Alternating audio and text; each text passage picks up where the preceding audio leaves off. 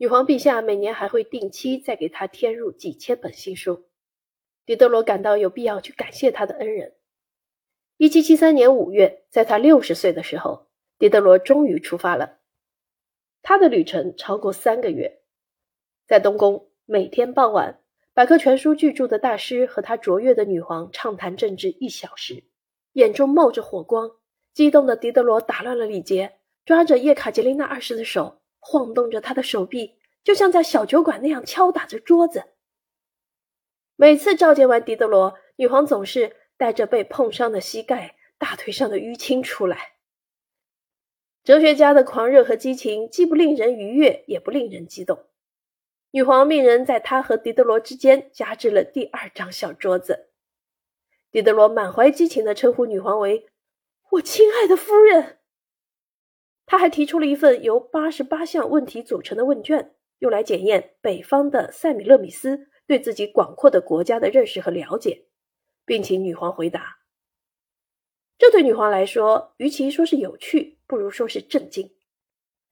但叶卡捷琳娜二世仍然和蔼可亲地认为，他只是一个脱离现实的理论家，一个乌托邦知识分子。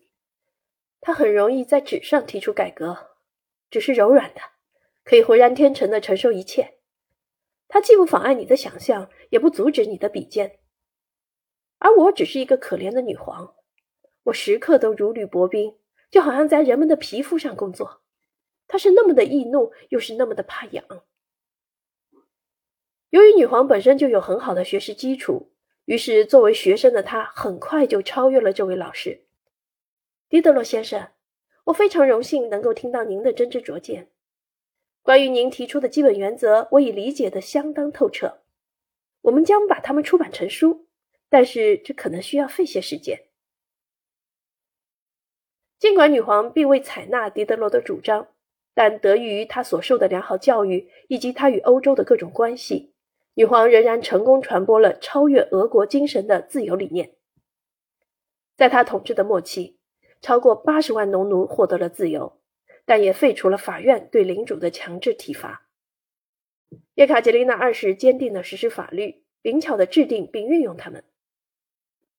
狄德罗在圣彼得堡待了六个月，一直试图说服女皇接受他的新思想。在1773年至1774年俄国那个漫长的冬天，女皇被淹没在了种种问题当中。当顽固的狄德罗向他建议聚集民众代表为他出主意时，女皇晃着否定的手势，微笑着对他说：“先生啊，我不想要英国模式的议会。”备受胃痛折磨的狄德罗返回法国了，但仍和叶卡捷琳娜二世保持着特殊的关系。从今以后，他不停地唱着赞歌。在巴黎，他成为他的艺术中介，他的艺术品买手。大约自登基十年以来，女皇开始收集画作，用来装饰他那间用法语命名为“小修道院”的迷人房间。他的收藏爱好起于一个偶然的机会。他曾被告知普鲁士国王无法买下柏林商人的二百二十五件极好的艺术品，于是他迫切地想要得到它们，能够给患有性格障碍的普鲁士国王上一课。他对此感到愉悦。他所建立的不是一个博物馆，而是一个私人收藏馆，仅为了他的个人喜好而建。在一封信中，他描述了面对如此众多杰作时他的感受。他感叹道。只有老鼠和我享受这些财富。同样，当狄德罗在巴黎得知有四百幅无与伦比的画作正在出售时，他毫不犹豫地通知了女皇。于是，这位自由仲裁者、代理人、经纪人马不停蹄地向圣彼得堡寄出了一幅拉斐尔的画、四幅韦罗内塞的画、十二幅鲁本斯的画、九幅凡戴克的画、三幅华托的画、八幅伦勃朗的画、五幅普桑的画。还有一些勒南和克罗德·罗兰的画。女皇曾买下的四十六万本书，也只抵得过他们一半的价值。